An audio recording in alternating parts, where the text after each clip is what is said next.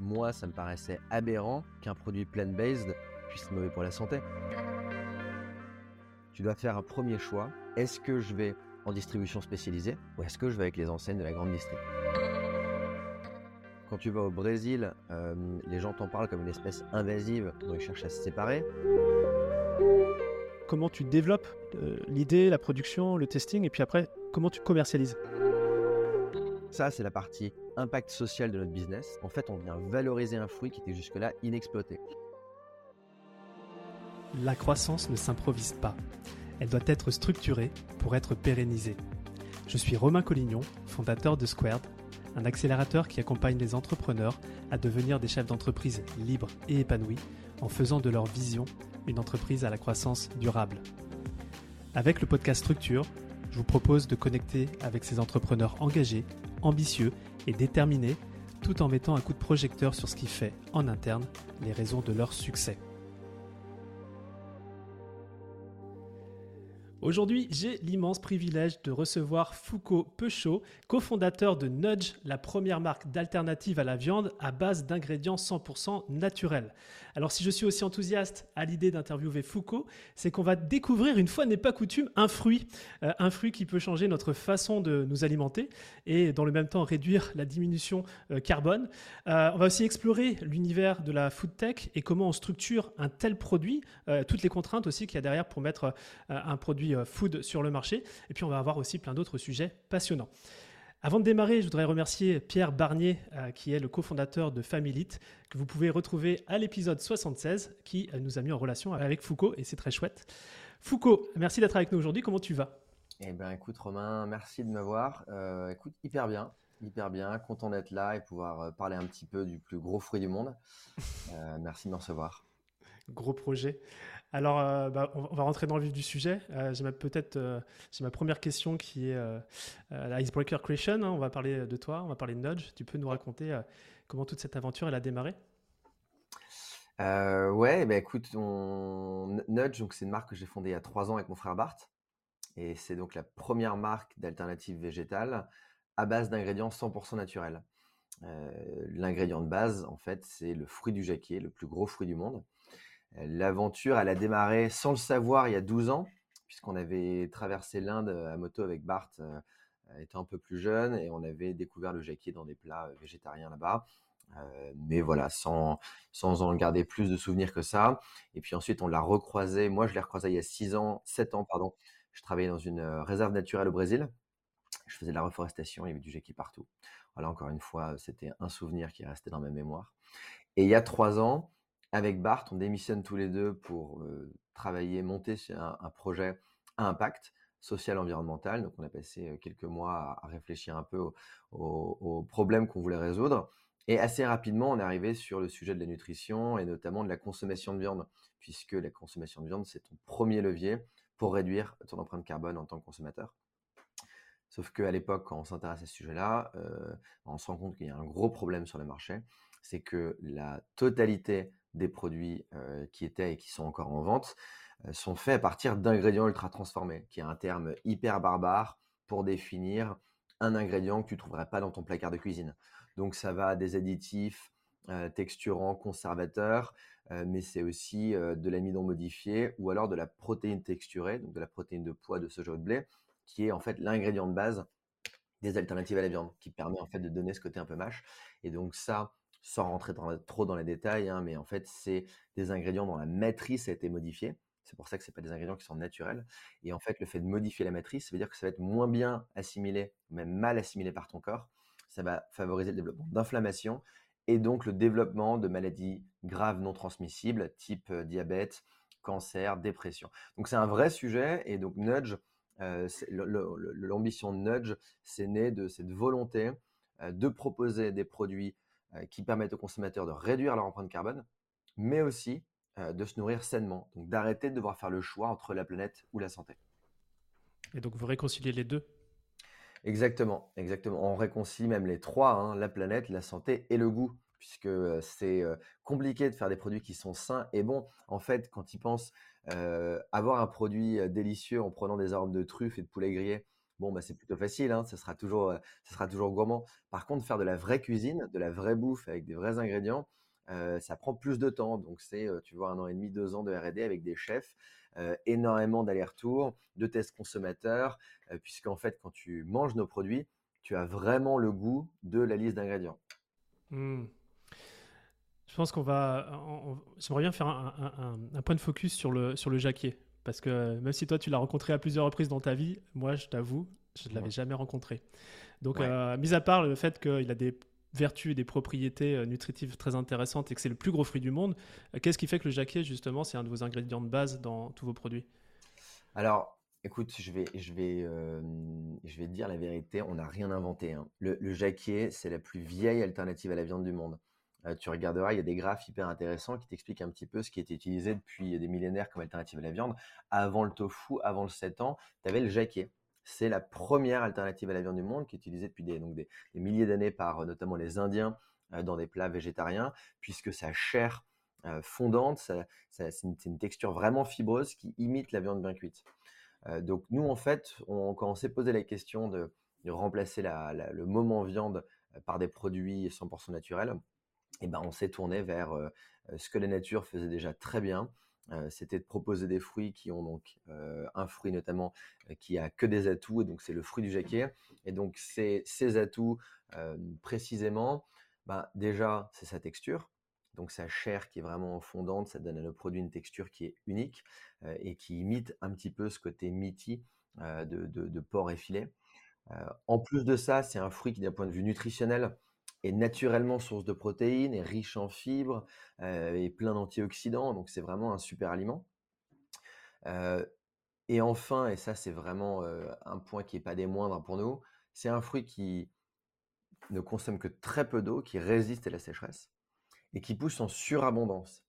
Donc tu as aujourd'hui un peu plus de 70% du jacquier qui pousse en Inde, qui est laissé à pourrir. Quand tu vas au Brésil, les gens t'en parlent comme une espèce invasive dont ils cherchent à se séparer. À Madagascar, il, sert à nourrir le zébu. Donc en fait, c'est un fruit qui pousse en surabondance dans, un grand nombre de pays et qui n'est pas exploité. Et donc ça, c'est la partie impact social de notre business. En fait, on vient valoriser un fruit qui était jusque-là inexploité. Donc au début, on travaillait avec la filière indienne. Je suis allé plusieurs fois dans le Kerala là où ils poussent en, surabondance. Donc tu vois des plantations de bananes, de noix de cajou, de mangue, et puis du jacquier qui pousse euh, de manière sauvage vraiment partout. Donc nous, on vient valoriser ce fruit et apporter un revenu complémentaire des collectivités de fermiers. Maintenant, on travaille avec le Sri Lanka, où c'est pareil, il pousse en, abondance. Et notre ambition, c'est de structurer les filières du jacquier en Guyane française, où tu as beaucoup de jacquier, euh, qui est en l'occurrence pas exploité, qui, qui sert à nourrir des cochons. Mmh. C'est quoi un peu les conditions euh, Je suis un focus sur le jacquier, j'en profite, t'es là. Mais euh, c'est quoi les conditions un peu météorologiques ou environnementales qui favorisent? Là-dessus, tu nous as cité euh, que des, pays sur, sur un hémisphère qui n'est pas le nôtre. Ouais. Alors, il, faut il faut qu'il fasse chaud, mais pas trop chaud non plus. C'est vraiment un, fruit tropical. Hein. donc, tu vois, c'est dans ces pays-là, en fait, voilà, aux Caraïbes, Antilles, Brésil, au nord du Brésil. tu en as un petit peu en Afrique, tu en as beaucoup en Asie du Sud-Est donc c'est voilà, c'est un, un, fruit qui est vraiment surprenant puisque en Inde il est appelé le fruit du pauvre. parce que c'est vraiment l'arbre le, l'arbre qui va te permettre de survivre. Alors à l'époque, en cas de, disette ou de fémine, parce que tu sais que si tu avais un jacquier dans ton jardin, comme c'est un arbre qui donne énormément, jusqu'à une tonne 5 par an de fruits, donc c'est vraiment colossal, tu sais que tu pouvais pas mourir de faim si tu avais un jacquier. on l'appelle aussi le, le, fruit du miracle. Donc c'est c'est un fruit qui est assez connu en fait dans les pays anglo-saxons de par leur lien avec, euh, avec l'Inde, euh, qu'on connaît moins bien en France. Mais tu vas en Angleterre, aux États-Unis, euh, et puis dans plein d'autres pays, hein, c'est un fruit qui est assez connu. Bah écoute, super. Épisode de référence sur le jacquier. J'en ai bien profité. je vais revenir sur, sur Nudge, justement. Peut-être pour. Est-ce que tu pourrais nous décrire comment, à la fois avec Bart, qui est cofondateur, et ton frère, donc ça c'est assez intéressant. Comment vous répartissez euh, Ouais. J'étais son témoin de mariage. Enfin, voilà, dès qu'on peut s'associer, on le fait. Ah, génial. Et donc, du coup, comment J'imagine que vous êtes associé, mais vous partagez aussi un certain nombre de responsabilités pour le développement de Nudge. Tu pourrais nous décrire un petit peu comment ça se, ça se profile? Alors, en fait, c'est marrant. la, manière dont Nudge s'est créé au tout début, donc on réfléchissait à ce projet Impact, et en fait, c'est venu de Bart. moi, je suis végétarien depuis. Alors, je, l'ai été depuis que, enfin, étant enfant, j'étais végétarien plutôt dans le sens où la viande me dégoûtait. Donc j'ai eu pas mal d'épisodes de, mauvais souvenirs étant jeune où on me forçait à manger de la viande, tu sais, dans les années 90. Hein. on se dit que c'est vraiment une bonne chose et qu'il faut que tout le monde en mange au moins une fois par jour. Donc pas mal de mauvais souvenirs là-dessus. J'y ai, pris goût quand j'avais 16-17 ans, j'en ai mangé jusqu'à mes 22 ans et, là tu vois ça fait une dizaine d'années que je, je mange plus de viande. Et en fait Bart était chez moi, donc c'est chez moi qu'on se retrouvait pour réfléchir un peu aux problématiques qui nous intéressaient, pour réfléchir à tout ça. Et, c'est lui qui me faisait des remarques sur les produits que je consommais, les produits végétaux. En fait, Bart, lui, il a toujours fait hyper attention à ce qu'il mangeait, il a toujours été sensible à ces sujets de nutrition et d'ingrédients. Et quand Beyond Meat est, sorti en France, moi j'en avais dans mon frigo et, Bart me faisait des blagues en me disant que je me plantais complètement avec mes produits plant-based. Euh, en fait, c'est au détour d'une conversation où il m'expliquait un petit peu la liste d'ingrédients des produits que je consommais qu'on s'est dit, mais en fait, c'est pas normal, puisque moi, ça me paraissait aberrant qu'un produit plant-based puisse être mauvais pour la santé. Si tu veux, euh, euh, quand tu réduis ta consommation de viande, le premier driver aujourd'hui en France, c'est pas l'écologie, c'est pas le bien-être animal, c'est la santé. Et donc, tu te retrouves avec des, consommateurs qui veulent, pour des questions de santé, réduire leur consommation de viande et qui en fait achètent des produits ultra transformés. Donc en fait, on s'est dit, non mais attends, c'est pas possible que pour la santé, il vaille mieux manger un steak haché qu'une alternative végétale. Et donc en fait, c'est parti de ça. Et donc Bart, pour répondre à tes questions, avec pas mal de détours, euh, Bart, lui, euh, il travaille vraiment sur la partie produit, R&D euh, et puis aussi opération. donc Bart, hein, il, est, économiste de formation. Et ensuite, il a travaillé chez Citeo, donc qui était éco-emballage, pendant quelques temps. Et il est passé ensuite par le cabinet de conseil Oliver Wyman, où il a travaillé pendant quatre ans. Donc c'est vraiment lui qui, voilà, qui drive un peu ces, sujets de développement de recettes, de lien avec l'industriel, de R&D et puis d'opération. moi, j'ai une plus forte sensibilité sur tout ce qui est sales et marketing. J'avais démarré mon, premier boulot, c'était en Côte d'Ivoire, à Abidjan, où j'avais lancé une boîte pour le groupe Rocket Internet et on faisait de la livraison de nourriture à domicile. Donc j'ai lancé Jumia Food là-bas, qui s'appelait Hello Food au début, et donc avec un gros focus sur voilà les sales, le marketing, faire émerger la marque, vraiment apprendre à, toucher un, consommateur sur un produit qui est nouveau, qui est innovant. donc il y a, y a certes des missions qui sont bien différenciées entre ce sur quoi Bart travaille et les miennes, mais ceci étant dit, on continue à travailler de manière extrêmement collaborative. je dirais que, tu vois, il n'y a, a, pas, il y a, aucune décision stratégique qu'on prend seul. Par exemple, dans la vision, est-ce que vous êtes tous les deux alignés? Est-ce qu'il y en a un qui drive plus l'endroit où vous souhaitez aller? On parle de tout.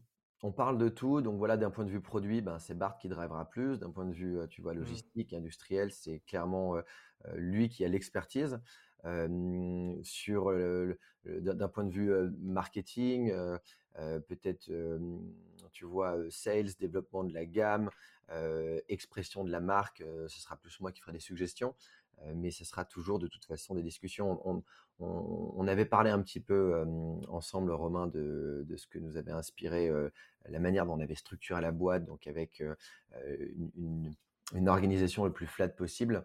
Et notamment donc celle de Fly the Nest, qui a été pour moi vraiment un bel exemple de, modèle de boîte. De la même manière, aujourd'hui, il n'y a pas de, responsable qui prend des décisions. En fait, il y a des experts. Donc, on a des ingénieurs agronomes qui travaillent chez Nudge hein, pour le développement de produits. sur la, relation avec les industriels, on a aussi des experts là-dessus. Sur la partie com, on a des experts. Et en fait, c'est eux qui vont donner un, avis sur les questions et qu'on écoutera. Hmm. Très clair. Je viens de me rendre compte qu'effectivement, dans, dans, ta casquette, on va dire marketing, euh, un des enjeux, notamment euh, d'éducation auprès de, euh, du marché, c'est de faire émerger la marque Nudge. Et quand on va sur le site de Nudge, tu peux pas rester insensible. Donc j'invite tout le monde à aller juste rien sur, sur, sur la, page d'accueil, c'est assez fou. Qu'est-ce que tu as mis en place, vous avez mis en place justement pour euh, faire sortir une marque, des produits qui ne sont pas forcément dans les habitudes des consommateurs, on va dire, euh, francophones? Euh, il y a des stratégies spécifiques que vous avez mis en place? Ouais, tout à fait. Alors, déjà, il faut que tu saches qu'on s'est trompé sur notre positionnement initial. en fait, je t'ai beaucoup parlé de santé. on est la première marque à, base d'ingrédients 100% naturels. Et notre conviction, c'était que il fallait absolument qu'on parle de, du problème lié à l'ultra-transformation. C'était important pour nous pour des questions de conviction, même si ça emmerde 70% des marques dans l'agroalimentaire, puisque c'est le nombre de produits qui sont à base d'ingrédients ultra transformés dans l'agroalimentaire. Pour nous, c'était indispensable de, parler de ce sujet-là et, d'apporter un petit peu de connaissances sur ce marché aux consommateurs. En disant, voilà, lisez les listes d'ingrédients, c'est indispensable. Donc, on avait basé notre communication, notre marketing, notre branding autour de ce sujet du 100% naturel et en gardant le, fruit du jacquier un petit peu en second plan donc si tu vois, si tu aujourd'hui chez Monoprix, tu regardes nos packs, il a marqué galette végétale, nudge 100% naturel. On explique ce que c'est que l'ultra transformation, donc pas d'ingrédients mmh. bizarres, pas d'ingrédients transformés. Et derrière, tu, tu, as ensuite une histoire sur le jacquier où on te dit que c'est le premier ingrédient. En fait, ça, ça a été une erreur puisque aujourd'hui, on est sur un marché où finalement, il y a encore un amalgame qui est fait sur le végétal. Les gens se disent, bon, bah, végétal égale sain. Et en fait, on s'est rendu compte que le consommateur, lui, il achetait Nudge d'abord pour le jacquier, parce qu'il avait envie de nouveautés, il avait envie d'une nouvelle source d'ingrédients. il avait envie de diversifier, oui, de goût aussi. Il avait envie de mmh. diversifier un petit peu son alimentation. Peut-être qu'il en avait marre de manger toujours des légumineuses, de la protéine de pois de soja, ou alors juste du, soja ou du tofu. et en fait, la raison pour laquelle donc, il nous achetait, c'était le jacquier, mais la raison pour laquelle il nous réachetait, donc le, le réachat, c'était drivé par le 100% naturel. Et donc, on a, on a opéré un pivot là-dessus, sur la marque Nudge, comment la faire émerger. Et en fait, maintenant, euh, notre, euh, notre, notre approche, c'est vraiment euh, de démocratiser le jacquier, de parler du jacquier. Et ensuite, évidemment, d'aller convaincre sur le 100% naturel. Et mmh. peut-être un, petit mot là-dessus, puisque je t'ai parlé des, ingrédients. Mais c'est vrai qu'aujourd'hui, un des intérêts de, de ce qu'on fait, en plus d'apporter un nouvel ingrédient, donc qui est un petit peu innovant, qui est le jacquier, mais c'est aussi d'apporter de la diversité dans ton alimentation dans le monde, tu as 80% de ton alimentation qui vient de 12 espèces végétales et 5 espèces animales. Donc, tu as une espèce d'uniformisation de notre. Ça vient de quoi ça? Eh ben, ça vient évidemment de, la volonté d'augmenter tes points de marge, que ce soit d'un point de vue de l'agriculture, donc ça veut dire que d'avoir des, des, monocultures, c'est quand même beaucoup plus simple d'un point de vue agroalimentaire. d'un point de vue industriel, c'est pour avoir une, uniformisation au niveau mondial de tes marques. Hein. Si, tu vends le même produit aux États-Unis, en Europe, en Asie, tu as besoin aussi d'avoir des cultures qui sont disponibles partout et des modèles de production qui sont uniformisés. Et, ça, en fait, c'est un problème puisque ton corps, ton microbiote, il a besoin de diversité en fait dans son alimentation. Donc en, venant proposer un, nouveau fruit, on vient aussi proposer de la diversité au niveau des, ingrédients que tu vas consommer. Très clair. tu as mentionné que Bon, moi, je te, parlais du site web parce que c'est ce qui m'a le plus frappé quand j'ai découvert Nudge. vous êtes aussi dans, des réseaux, donc tu, parlais de Monoprix. je sais que vous êtes dans d'autres réseaux. Euh, là, peut-être si je te propose de prendre la casquette sales, c'est euh, comment justement avec un produit aussi novateur vous rentrez dans, ces réseaux-là? C'est quoi structurellement parlant les, ce que vous avez mis en place? Euh, En fait, ce qu'il te faut avant tout hein, quand tu réfléchis à, aller distribuer ton produit, c'est de la patience. Parce que que ce soit quand tu adresses la GSM, la, GMS, pardon, donc c'est les grandes et moyennes surfaces, ou la GSS, les grandes surfaces spécialisées. Donc les, la, la GMS, c'est les, enseignes de grande district, Carrefour, Leclerc, Franprix, Monoprix, Casino, etc. Et ensuite, la GSS, ça va être Naturalia, Bio C'est Bon, La Vie Claire.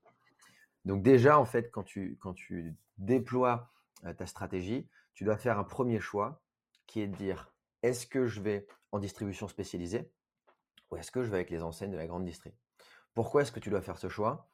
Parce que la raison d'être de la distribution spécialisée, c'est de ne pas avoir les mêmes marques que les, enseignes. Donc, si tu veux, tu peux pas adresser les deux marchés avec la même marque. Sauf que nous, bah, on est bien embêtés puisqu'on a un vrai enjeu de pédagogie à la fois à propos du fou du jacquier et puis sur le 100% naturel. Donc, vous ne pouvez pas se permettre de faire de marques.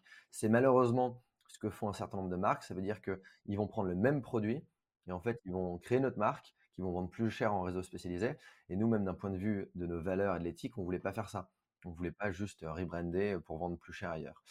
donc, donc déjà, tu, quand tu commences, tu prends une décision. Voilà, est-ce que je veux plutôt en GSS ou en GMS Une fois que tu as pris des décisions, eh ben, tu dois commencer à contacter ton acheteur qui lui est contacté par des milliers de, marques chaque année, qui a absolument pas de temps entre les négociations, les renégociations, réfléchir à ses références, les questions de pricing. Donc, ils ont énormément de travail, les acheteurs de la grande industrie.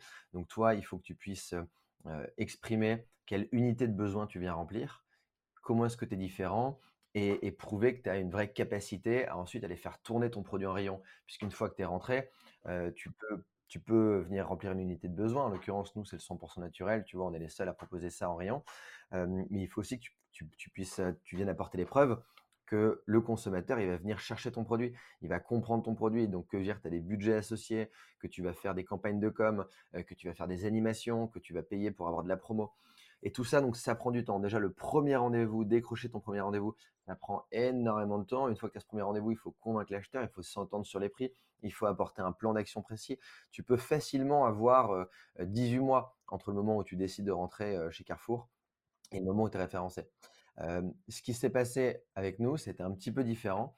Et, je dois dire qu'on a eu de la chance, mais on a, on a eu notre premier rendez-vous chez Monoprix fin juillet 2022 et on était référencé trois mois plus tard. Et donc ça, c'est parce que Monoprix, bah, c'est une enseigne qui évidemment adore les innovations, adore les jeunes marques, mais vraiment en avant les, les, startups françaises. Et donc pour ça, on a beaucoup de chance. Mais c'est aussi une marque qui a conscience de l'importance que c'est aujourd'hui que d'apporter plus de naturalité dans les rayons. Et en fait, les acheteurs Monoprix étaient, étaient, convaincus du besoin qu'il y avait de venir végétaliser, proposer des produits végétaux à leurs consommateurs, mais des produits végétaux 100% naturels. Eh ben écoute, euh, très clair, tu vois, tu, nous as donné les deux facettes, à la fois le, parcours normal et puis le parcours shortcut quand on a du temps. Euh, et est-ce que tu as le sentiment que le fait que vous ayez un positionnement qui était assez euh, novateur, etc., ça, a joué, notamment chez Monoprix? Alors, c'est à double tranchant, hein, parce que si tu apportes une innovation trop importante, les acheteurs vont prendre un risque. S'ils te référencent et que finalement les gens ne comprennent pas ton produit ou tu es trop en avance et que ça ne tourne pas, finalement tout le monde perd du temps. Donc, il, faut, réussir à la fois à apporter de l'innovation, encore une fois, à remplir une unité de besoin, mais il faut aussi apporter les garanties euh, que le marché est prêt, euh, que, ton produit va être compris, puisque tu peux remplir une unité de besoin, mais finalement, le message ne va pas passer, euh, et que toi, tu vas investir ce qu'il faut pour déployer ton message et faire émerger ta marque. Mmh. Ok, très clair. je te propose d'aller sur sur justement le. On a parlé du, du, du, jacquier comme euh, élément de base.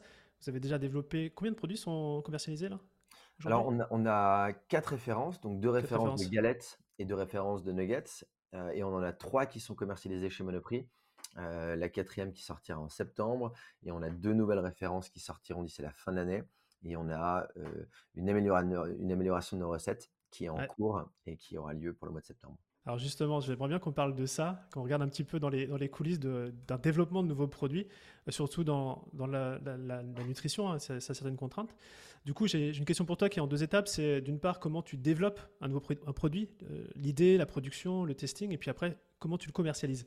En fait, le, le, le process de RD, il est vraiment en deux temps. Donc d'abord, tu as un cahier des charges. Qu'est-ce qu'on veut faire? Nous, on savait qu'on veut utiliser le jaquet et on veut faire un produit qui est bon, on veut faire un produit qui est bio, on veut faire un produit sans ingrédients ultra transformés. En fait, on s'est retrouvé au début avec un cahier des charges qui était hyper long. La première difficulté, c'est donc à la fois de développer une recette, mais aussi de trouver un industriel. Mmh. Puisqu'un industriel qui puisse faire du bio, qui sache faire, le, qui, qui, ait les bonnes machines pour ton produit, qui ait la bonne taille aussi, qui soit bien dimensionné pour pouvoir faire des petites prods au début et puis des grosses prods après, c'est rare en fait. Donc tu dois à la fois réfléchir au développement de ta recette, mais aussi trouver un industriel qui en face pourra la développer. Donc cette première étape de développement de la recette, ben évidemment, c'est des chefs, des ingénieurs agronomes euh, qui vont euh, aller dans un laboratoire et qui vont mélanger des ingrédients ensemble, qui vont faire évoluer, les, barèmes, donc les tons de cuisson, euh, les techniques qui seront utilisées, évidemment donc les, ingrédients. Une fois qu'ils sont satisfaits, ils vont venir avec un premier produit qu'on va tester en interne. Donc tu vois là pour le, la redéfinition de la nouvelle recette euh, qui a eu lieu ces trois derniers mois. Euh, tous les jours, on avait un testing. On avait un testing donc, du laboratoire. Euh, qu'est-ce qu'on pense de ce produit, ce produit, ce produit, avec des retours. Toute l'équipe déguste. À partir du moment où on arrive sur un produit. Déguste dans le bon sens du terme. Ouais, ouais on a bien eu. non, non, c'est toujours génial de voir ton produit évoluer parce que, encore une fois, tu vois, on a, un positionnement où en fait, c'est passionnant parce que l'organoleptique, donc c'est vraiment les qualités de ton produit qui va être tout ce qui touche au sens, l'odorat, le, goût, la texture. l'organoleptique va évoluer vraiment en fonction de l'ingrédient que tu utilises et c'est rare dans l'agroalimentaire puisque généralement on va dire bon bah t'as ta matrice, t'as ta base et ensuite tiens est-ce mmh. qu'on utilise un peu plus d'arôme de ça ou un peu moins d'arôme de ça? Bon bah là nous au contraire on vient introduire des nouveaux ingrédients qui vont avoir un impact total sur la mâche, sur la, manière dont ça va être grillé. donc si tu veux tout, tout peut évoluer et c'est une vraie science. Et on, on, a, on a, la chance d'être accompagné d'ingénieurs agronomes qui sont passionnés sur le sujet et, et, et qui arrivent à, voilà, à, chaque fois à nous surprendre avec l'utilisation d'ingrédients auxquels on n'aurait même pas pensé et finalement qui vont venir sublimer le jacquier. Quoi, puisque le, but, hein, mmh. c'est vraiment ça, c'est de venir sublimer ce fruit qu'on utilise nous principalement comme base, qui aura, enfin qui, qui, est une matrice hein, idéale. Mais si tu veux le goût du produit, ce sera surtout ce qu'on utilise pour le mélanger et donc, donc tu as toute cette phase de RD en interne. Une fois qu'on a validé une première recette. C'est combien de temps, ça, à peu près? Ça va dépendre. en l'occurrence, je trouve que nous, on est, on est assez rapide. On est assez rapide. en six mois, ouais, en six mois, tu, tu, en six, peut-être même moins, pardon, même trois mois. En trois mois, on aura fait, on aura fait une quarantaine d'allers-retours. Tu vois, une quarantaine d'allers-retours de dégustation. Et là, quand on se dit, bon, tiens, on tient quelque chose, bon, bah, on saute dans le grand bain et donc on fait tester au consommateur. Comment ça se passe? Tu vas acheter trois produits concurrents, tu fais tester une centaine de consommateurs, les trois produits et le tien à l'aveugle et tu donnes des petits morceaux. Et donc là, tu leur dis pas qui est quoi, tu leur demandes juste de donner une note sur 10 sur ce qu'ils ont consommé. Et donc évidemment, bon bah tu vas faire consommer d'abord le A, puis le B, puis le C, et ensuite un autre tu vas le faire consommer le B, puis le A, puis le C. Il faut tout randomiser. Bon, tout ça, c'est des, des, tests qu'ils ont l'habitude de faire. Oui, ça, ça, tu passes par une boîte pour faire ça? Non, on fait ça en interne. En interne, en interne voilà, on n'a pas encore levé assez de fonds pour, pour faire faire ça par une, boîte de conseil. c'est plus rapide, mais ça coûte de l'argent. Nous, on a, on a les compétences aujourd'hui pour le faire en interne et, mmh. Et en plus, c'est un bon moment puisque tu rencontres des consommateurs, tu chopes des feedbacks. Voilà, c'est important de garder un petit peu aussi la main dessus. et donc, nous, on a fait ces tests, bah, tu vois, il y a trois semaines pour valider la recette. On était hyper contents des résultats. Et donc là vient la deuxième étape. La deuxième étape, une fois que tu as validé donc la liste d'ingrédients de ta recette, le procédé de fabrication, et ben, tu vas voir ton industriel si tu l'as déjà trouvé, c'est ton industriel euh, historique. Si c'est un nouvel industriel, puisque tu viens introduire l'utilisation d'une nouvelle machine, euh, il faut le trouver. Et donc là, euh, vient la deuxième étape où ta recette, elle va bouger. Donc toi, tu as goûté un produit sorti de labo, mais en fait, quand tu passes à l'échelle industrielle, tu utilises des machines qui sont plus du tout les mêmes qu'en laboratoire. Et donc là, tu vas devoir fine-tuner un petit peu l'industrialisation de ta recette. Et donc, tu sais que le goût va un petit peu évoluer, va un petit peu changer. Et ça, ça va reprendre un petit peu de temps. Refaire des essais. Donc, sur tout ton processus de fabrication. Euh, notamment aussi, puisque les, ingrédients utilisés par l'industriel sont peut-être pas les mêmes que ceux que tu utilises en labo. Donc, voilà, il y a, une seconde phase de RD. Et ensuite, euh, tu as une pré-série. Donc, une première pré-série. Et là, on repart pour combien de temps de la phase de RD avec euh, un, un peu plus rapide, je dirais deux mois. Ok. Ouais, deux mois. Et ensuite, à la fin de ces deux mois, une fois que tu as validé ta recette, tu as tous les tests microbiologiques et de validation donc pour l'environnement légal, pour s'assurer qu'on mmh. ne donne pas la diarrhée à tous nos consommateurs. donc ça, c'est important. et puis ça, en fait, ça prend du temps, parce que tu vois, nous, nos produits, ils ont trois mois de DLC. Mmh. Donc c'est deux à trois fois plus que, ce que proposent les produits concurrents dans le rayon, et notamment parce qu'on n'utilise pas d'ingrédients bizarres dedans. Mais en fait, pour valider trois mois de DLC, bah, tu dois attendre trois mois. Ça veut dire qu'une fois que tu as fini ton produit, tu le donnes, et là évidemment, on le donne à un laboratoire. Et en fait, eux, ils vont le stocker, ils vont le tester au bout de trois semaines, ils vont le tester au bout de six semaines, au bout de deux mois, puis au bout de trois mois. Et en fait, c'est seulement au bout de trois mois, quand ils auront pris ton produit, ils auront fait des relevés et auront validé qu'il n'y avait pas de développement microbiologique, que tu pourras ensuite dire, voilà, on a effectivement comme DLC. Non seulement ça, mais on, fait des tests aussi au bout de trois mois pour vérifier que le produit n'ait pas bougé, qu'il soit toujours aussi bon. Il n'y a pas des processus euh, d'accélération justement pour euh, pouvoir extrapoler sur la DLC du, produit dans un... Alors je sais que tu en as dans la, dans la tech. Euh, moi je travaillais avant dans une boîte sur la santé, dans les objets connectés.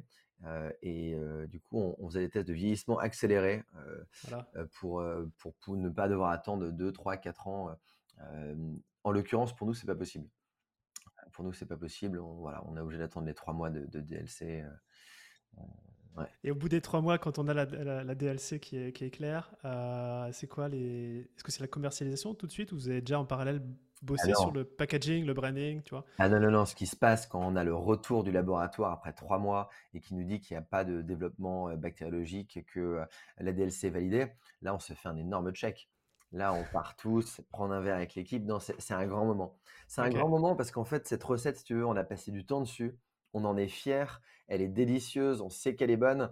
Et si tu veux, là, c'est vraiment la dernière étape de validation. Donc, quand tu quand as, le retour du laboratoire qui dit tout est bon, vraiment, tu, passes un très très bon moment. Et évidemment, en fait, en parallèle de ça, on aura déjà développé euh, le packaging, on aura déjà euh, la date de lancement euh, à l'enseigne. Donc, ça veut dire que là, Monoprix valide l'intégration de nos nouvelles recettes. Bah, on sait qu'en fait, si tout va bien, ça sort en septembre. Monoprix s'attend à recevoir les produits en septembre.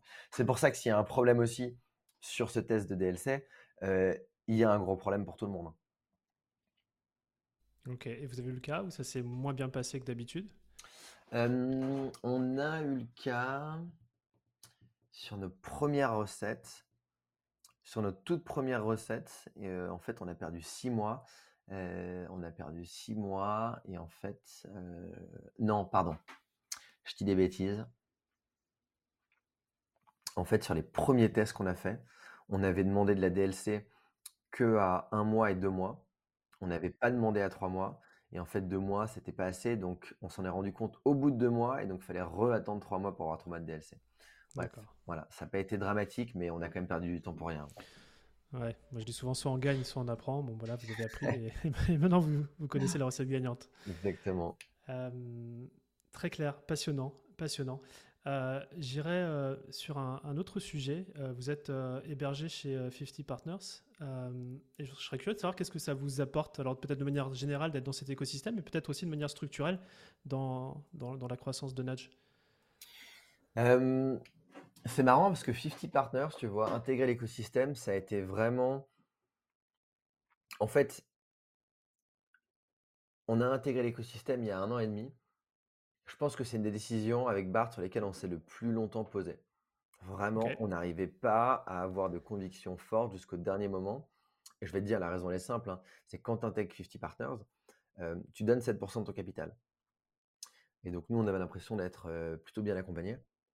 Déjà, on était euh, chez Monster Lab, on était chez Lizara, l'incubateur de Lizara, Foodin Lab, on était dans, tu vois, quelques réseaux. Ensuite, on a intégré Hectare. Donc, on n'était pas sûr d'avoir besoin d'un nouvel accélérateur. mais l'écosystème, de loin, nous paraissait tellement dynamique, les équipes nous paraissaient tellement pertinentes et les partenaires, les partenaires, notamment Michael Aubertin, Julia Perrou, les fondateurs de Good Goo, étaient tellement pertinents pour notre business qu'on on, s'est quand même évidemment posé la question et ça a été une des meilleures décisions pour nous de rejoindre 50 Partners. En fait, la raison, ce qui a tranché pendant cette prise de décision avec Bart, en fait, on s'est posé les questions du type d'aventure entrepreneuriale qu'on voulait avoir. On s'est dit, voilà, est-ce qu'on est là pour maximiser le nombre de parts qu'on a dans l'entreprise? Est-ce qu'on est là pour revendre la boîte? Est-ce qu'on est là... Bon, en fait, nous, on est là par conviction. On est là par conviction parce que on, sait qu'il y a un vrai problème aujourd'hui dans l'agroalimentaire qui est l'utilisation d'ingrédients ultra transformés. On sait qu'il y a un besoin de réduire son impact carbone en faisant végétaliser son assiette. Euh, et on sait que nous, ça nous éclate de bosser ensemble. On adore ce qu'on fait. On s'amuse trop et on est prêt à le faire euh, pendant 30 euh, ou 40 ans. et donc, on s'est dit, bon, bah, qu'est-ce qu'on fait pour que cette aventure entrepreneuriale, elle soit le plus agréable possible, bah, on s'entoure des gens les plus pertinents et notamment 50 Partners. Et en fait, bah, certes, on a donné 7% de capital, mais en fait, l'aventure depuis qu'on est avec eux, elle est géniale. Il y a des équipes de gens qui sont là pour nous encadrer, pour nous aider à prendre les meilleures décisions, pour nous mettre en relation avec des gens pertinents. Il y a des partenaires qui sont extrêmement pointus sur des sujets, ça va de la levée de fonds à la logistique, à l'industrialisation. Et donc ça, en fait, c'est des points de contact qu'on aurait pu trouver au demeurant, mais ça nous aurait pris beaucoup de temps, d'efforts. Et donc finalement, l'aventure, elle est, euh, elle est aussi sympa, notamment grâce à ça. et, je pense qu'on ne serait pas allé aussi loin si on n'avait pas été intégré dans leur accélérateur. Donc peut-être un, petit mot, hein, mais 50 Partners, c'est un accélérateur qui a été fondé par historiquement 50 partenaires. Donc c'est des anciens, c'est des entrepreneurs qui ont pour la majorité vendu leur entreprise et qui maintenant dédient du temps à accompagner des jeunes startups. Et donc, ça avait commencé par 50 Partners Digital, donc pas mal de boîtes dans le digital. Et nous, on est mmh. rentré dans l'accélérateur Impact, 50 Partners Impact. la santé aussi, c'est ça? Et maintenant, il y a Santé qui, qui est arrivé il n'y a pas très longtemps. et je crois que tu as, ouais, en as un nouveau qui est Blockchain aussi. Voilà, et donc c'est des gens qui sont passionnés par ces sujets d'impact, par l'entrepreneuriat, qui nous accompagnent au quotidien. On a notamment monté notre comité stratégique grâce à, 50 Partners avec Michael Aubertin et Elisabeth Lefloc. Ok. Et ils ont un fonds d'investissement depuis un an qui a investi dans Nudge en parallèle de cette accélération. Ok, très clair. J'ai senti, le sentiment que c'était un, un, vrai accélérateur pour le coup. Ouais, Ouais, ouais, tout à fait. Tout à fait. Bah, tu vois, on a, on a notre Monthly avec eux là dans, dans une heure et à chaque fois on a hâte parce que c'est un peu la liste de courses. Vous avez besoin d'aide pourquoi? Bah tiens, on a besoin d'aide sur ce sujet-là, ce sujet-là et à chaque fois, bon bah, c'est des super réflexions et, et ça avance vite. Genre le, le Monthly, c'est avec les partners, c'est ça? Non, c'est avec les équipes en interne. C'est avec les équipes en interne. en fait, les, les partenaires, tu viens les activer en fonction de tes besoins. Mmh. Et donc, c'est cette équipe-là qui va identifier pardon, qui va identifier les, euh, les partenaires pertinents en fonction de tes problématiques. Ok, donc tu arrives vraiment avec Bart, vous, euh, vous avez votre, euh, votre liste de, questions et pendant une heure, vous shootez, puis vous avez les réponses. En fait, on déroule un petit peu, enfin, on déroule la roadmap. Où est-ce qu'on en est? Où est-ce qu'on en est depuis un mois? Où est-ce qu'on va? Les points positifs, les gros mmh. challenges, et sur ces gros challenges, qui pourriez-vous activer? Comment est-ce qu'on peut débloquer la situation, comment est-ce qu'on avance. Et ça, je, creuse, je trouve ça hyper pertinent. C'est euh, par exemple sur les challenges, c'est vous qui proposez de base des solutions auxquelles vous avez réfléchi, ou ça, ça reste vraiment voici le challenge et puis vous, attendez d'avoir de la part de, de l'équipe euh, des inputs. Non, non, nous, on vient avec euh, des problèmes et, et des besoins, et ces besoins, c'est des experts. C'est des mmh. experts, des gens pertinents qui vont pouvoir nous aider à, réfléchir mieux à ça, à trouver une solution. Typiquement, recrutement d'un ou d'une CMO en ce moment. Mmh voilà, est-ce qu'on passe par un cabinet? Est-ce qu'on passe par Welcome to the Jungle? Est-ce qu'on va sur LinkedIn?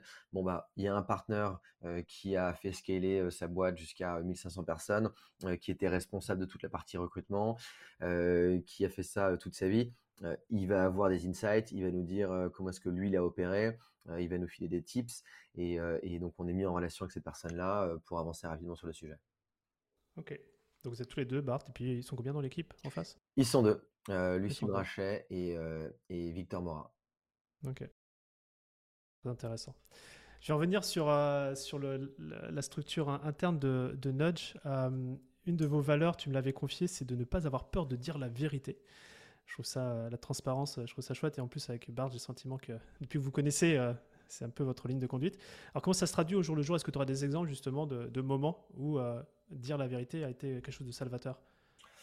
Ouais. Alors, déjà, il faut savoir que c'est pas pour tout le monde. Et euh, il y, a, quelques personnes qui sont parties de chez Nudge, hein, puisqu'elles ne se reconnaissaient pas dans cette valeur. ça peut paraître surprenant parce que intuitivement, tu te dis, mais tout le monde a envie de vérité. La réalité, c'est que la transparence, ça nous permet d'aller vite, mais il faut, être, il faut être prêt à l'accueillir. En fait, avec Bart, pendant les, les, les, 18 mois, on, a on travaillait tous les deux ensemble. Vu qu'on est frères, qu'on se connaît hyper bien, qu'on s'entend hyper bien, et puis aussi de, par nos, caractères, hein, on a toujours pris des décisions extrêmement rapidement sans jamais vouloir avoir raison. En fait, on pouvait faire un call, raccrocher, Bart me regarde droit dans les yeux et me dit franchement, mais t'as été naze sur ce point-là, ce point-là, là j'aurais pas dit ça, là j'aurais pas dit ça. Et du tac au tac, moi, je vais lui répondre, ouais, ok, merci. Et toi, tu as été exceptionnel là-dessus. Tu vois, ça sera jamais une compétition d'essayer de se mettre en avant, d'avoir raison. Et en fait, ça, ça nous a permis d'aller hyper vite et de rendre aussi l'environnement de travail vraiment sain. Enfin, tu vois, moi, j'avais travaillé pendant 7 ans avant. J'ai jamais vu un environnement de travail où je me sentais aussi apaisé et j'avais jamais une espèce d'épée de Damoclès de me dire, attends, comment est-ce que je présente ça? Donc, bon, ça paraît un peu évident quand tu es deux, mais, mais finalement, que ce soit le cas au début, c'est bien, mais en fait là, ça a été le cas et c'est toujours le cas même après trois ans. Donc je pense qu'on a vraiment une, formule gagnante là-dessus. Et on a voulu dérouler ce modèle sur la totalité de, enfin, sur, Nudge, la boîte, les process et les gens qu'on recrute. Et donc ça, c'est des, discussions qu'on a dès le début en recrutement. c'est de leur dire clairement, de leur dire que voilà, on, a une manière de communiquer qui va être hyper franche et qu'il faut être prêt à accepter le feedback, qu'il soit bon ou mauvais. et franchement, ça, même en entretien, tu as des gens qui nous disent, bah voilà, moi effectivement, je préfère que on le fasse à des moments spécifiques, on attende. les gens ont tendance à dire qu'ils sont prêts, mais c'est vrai que dans la réalité, on se rend compte que c'est pas toujours le cas. Parfois trop tard. Tu vois, on, a eu l'épisode avec une personne qui travaillait plus avec nous, où en fait on avait des, relations qui étaient qui ont été un petit peu problématiques puisque eh ben, souvent on faisait des retours, mais on était accueilli par que des justifications et de la défense. Et en fait, bon, bah, tu peux pas avancer comme ça. On n'a pas besoin d'avoir des raisons à chaque fois. On a besoin de comprendre où est le problème et d'avancer. comment ça se matérialise? Bah, Déjà, évidemment, à l'entretien. Mais en plus de ça, ça se matérialise très rapidement sur la manière dont on est organisé. Donc, on a des one-on-one avec tout le monde dans l'équipe. Et donc, le but, c'est que on vienne dans ces one-on-one avec donc, une porte ouverte, donc on peut parler de n'importe quoi, mais on fait un point sur toute la, semaine, ce qui s'est bien passé, mal passé. Et dès le début, quand on identifie des axes d'amélioration, on les identifie ensemble et on s'assure qu'on avance là-dessus. Donc, si tu veux, chaque personne dans l'équipe aujourd'hui sait sur quoi elle doit s'améliorer, travailler, et on s'assure que ça avance. Et si ça avance pas, c'est un vrai sujet. Donc, encore une fois, il y a des gens qui sont plus avec nous aujourd'hui parce qu'en fait, on a identifié des sujets très tôt. Donc, pour revenir sur la transparence, c'est des sujets qu'on a abordés dès le début. On n'a pas attendu que ça se confirme un mois, deux mois. C'est vraiment, tu vois, au bout de deux semaines, bon, on s'est rendu compte de ça. et il faut que ça change rapidement. La transparence, ça, ça se retrouve aussi sur notre communication. Il y a un moment on s'est posé la question est-ce qu'on va vraiment parler d'ultra transformation Sachant que ben, toutes les autres marques du végétal qui sont d'autres startups qu'on connaît font du super boulot à aider les gens à réduire leur consommation de viande, proposent des produits qui sont top. Et on se disait, bon, bah attends, il y a ce sujet d'ultra transformation, mais finalement, on est un petit peu en train d'adresser un sujet qui concerne des marques qui font quand même quelque chose de bien. Bon, bah là, la transparence, en fait, c'est de dire, en fait, oui, on n'a pas le choix. Il y a certes un sujet qui est important, qui est de végétaliser son assiette, et il y a des marques qui le font, mais il y a aussi un sujet qui est la santé qui est l'utilisation d'ingrédients ultra transformés. Et en fait, ben, c'est indispensable de commencer à en parler, même si finalement, ben, ça ne fait pas plaisir à tout le monde. Donc ça, c'était un sujet de discussion qu'on a eu. Et finalement, bon, bah, voilà, on revient sur cette valeur, euh, cette valeur euh, qui est importante pour nous, qui est de dire, voilà, on, dit la vérité, on est transparent, même si ça ne fait pas plaisir à tout le monde. Ok, donc il y a à la fois la transparence en interne, en externe. Et juste là, euh, est-ce que vous avez des, dans votre système de recrutement des, dire des triggers qui peuvent vous faire dire, OK, euh, euh, niveau transparence, ego, etc., euh, ouais. ça passe, ça passe pas? Bah écoute, c'est pas très agréable, mais, mais on le fait. En fait, aujourd'hui, quand on voit quelqu'un en entretien, on va prendre un point de son CV de manière un peu aléatoire, mais où potentiellement il pourrait y avoir des questions, il pourrait y avoir des doutes. et on va, on va avoir une question beaucoup trop franche dessus.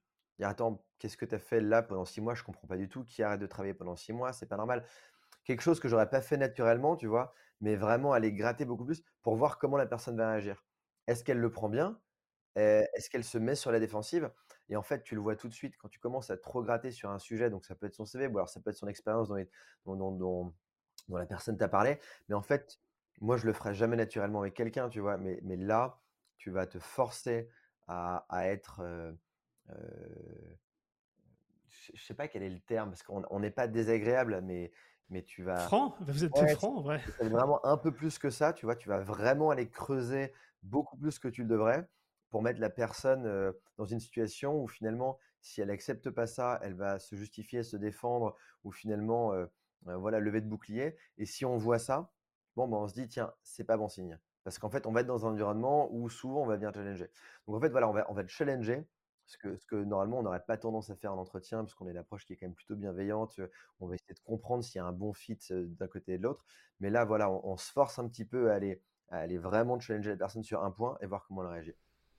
Et au final, c'est pas la, réponse qui importe, c'est plutôt la, forme de la réponse qui, qui vous donne votre critère. Ouais, tout à fait, tout à fait. Oui, oui, c'est complètement la, forme plus que le, plus que le contenu. Mm, mm. Alors on parle de challenge et euh, bah, c'est une transition un peu bien trouvée pour, euh, pour le dernier virage de, de cette interview ensemble. Euh, je serais très curieux de savoir là aujourd'hui chez Nudge, peut-être que tu l'as déjà dit mais peut-être pas, quel est votre enjeu challenge structurel majeur? C'est-à-dire là, tu retournes à ton desk après l'interview, tu bosses sur quoi? On, a, on a trois enjeux aujourd'hui. tu en as un premier dont on a parlé, c'est faire émerger la marque. Donc voilà, on a, un vrai sujet aujourd'hui de parler d'ultra transformation et de se dire, tiens, comment est-ce qu'on arrive à parler de ce sujet-là, faire comprendre aux consommateurs que c'est important de lire les listes d'ingrédients avec nos moyens. tu vois, aujourd'hui, on ne peut pas encore faire des 4 par 3 dans le métro. mais donc faire parler de cette marque et donner envie aux gens en fait de, consommer sans être une marque militante, mais une marque qui donne envie de consommer naturellement. Donc ça c'est un premier enjeu. Deuxième enjeu, c'est évidemment la distribution. Donc, bon, bah, pour avoir de l'impact, hein, il faut être distribué dans le plus grand nombre de points de vente possible. Donc, aujourd'hui, bah, on est en contact avec une dizaine de marques d'enseignes, de réseaux de distribution, online, offline, GMS, GSM, GSS. Parce que voilà, c'est indispensable pour nous d'avoir tous nos tisons au feu. Et comme tu le sais, les cycles de vente, de négociation sont hyper longs. Donc, il faut être, voilà, c'est des relances quasi quotidiennes. Et le dernier aspect, c'est la R&D. Parce que voilà, aujourd'hui, on a un produit qui est bien, mais le produit, il faut qu'il s'améliore. Donc, on est toujours dans une logique d'amélioration de produit et de sortir des nouvelles références. Tu as ce qu'on appelle le bloc marque en rayon sur le marché. C'est le nombre de produits qui sont côte à côte. Et en fait, pour que ta marque, elle émerge vraiment et que ton consommateur retienne le nom de ta marque et ton positionnement, tu as besoin d'avoir un bloc, un bloc marque qui soit conséquent. Donc aujourd'hui. 4 par 3, comme dans le métro. ouais, ouais c'est ça. Plus tu prends de la place, plus en fait tu résonnes dans la tête du consommateur. donc nous aujourd'hui notre, notre enjeu c'est aussi ben, de, d'élargir notre gamme pour être plus mmh. visible, mais aussi pour apporter euh, plus de produits accessibles aux consommateurs. Très clair, passionnant. Euh, je vais avoir ma dernière question, euh, qui est une question de conclusion, mais aussi de, perspective sur l'avenir. J'aimerais que tu imagines que dans un an, je, je, débarque dans les bureaux de Nudge avec une bouteille de champagne et quelques coupes. Simplement pour déboucher la bouteille, il faut que tu me dises là aujourd'hui à quel succès on trinquera dans un an? Si, on, si, dans un an tu viens nous voir et que on est allé parler à, on a fait un questionnaire auprès de près de 10 000 personnes et qu'il y en a plus de 20% qui sont au courant de l'importance de consommer 100% naturel, euh, ce sera vraiment une réussite. Voilà, c'est vraiment euh, euh, réussir à propager ce message de l'importance de se nourrir bien. Très bien, superbe conclusion. Euh, Foucault, je voudrais te, remercier pour euh, ce temps qu'on a passé ensemble. J'ai l'impression d'avoir eu deux, facettes dans cette interview, une facette structurelle et puis une facette de découverte. C'était passionnant sur euh, l'impact social, sociétal, santé de votre belle mission. Et, ben, je voudrais te remercier pour ça. Merci beaucoup Romain, merci pour tes questions. C'était un plaisir d'échanger avec toi. Je te dis à très bientôt. Ouais, j'espère. Salut. Salut. Merci d'avoir écouté cet épisode de Structure. J'espère qu'il vous a plu. Si c'est le cas, j'aimerais vous demander un petit service. C'est tout simplement aujourd'hui de parler de structure à un ami entrepreneur que cet épisode pourrait aussi inspirer. Et sur cette belle lancée, je serais aussi très heureux si vous pouviez prendre 5 minutes pour vous abonner au podcast et me laisser un commentaire 5 étoiles. C'est ce genre de petites attentions qui me fait déjà vraiment plaisir et qui en plus, vous vous en doutez bien, aide à faire connaître le podcast. Et évidemment, si vous vous sentez débordé dans vos responsabilités d'entrepreneur et vous souhaitez enfin être à la tête d'une entreprise qui soit à votre service et pas l'inverse, toute l'équipe de Squared est là pour vous, prête à échanger sur vos enjeux et sur vos aspirations. Envoyez-nous simplement un email à hello at squared.eu hello h e 2 lo at squared.eu. À bientôt.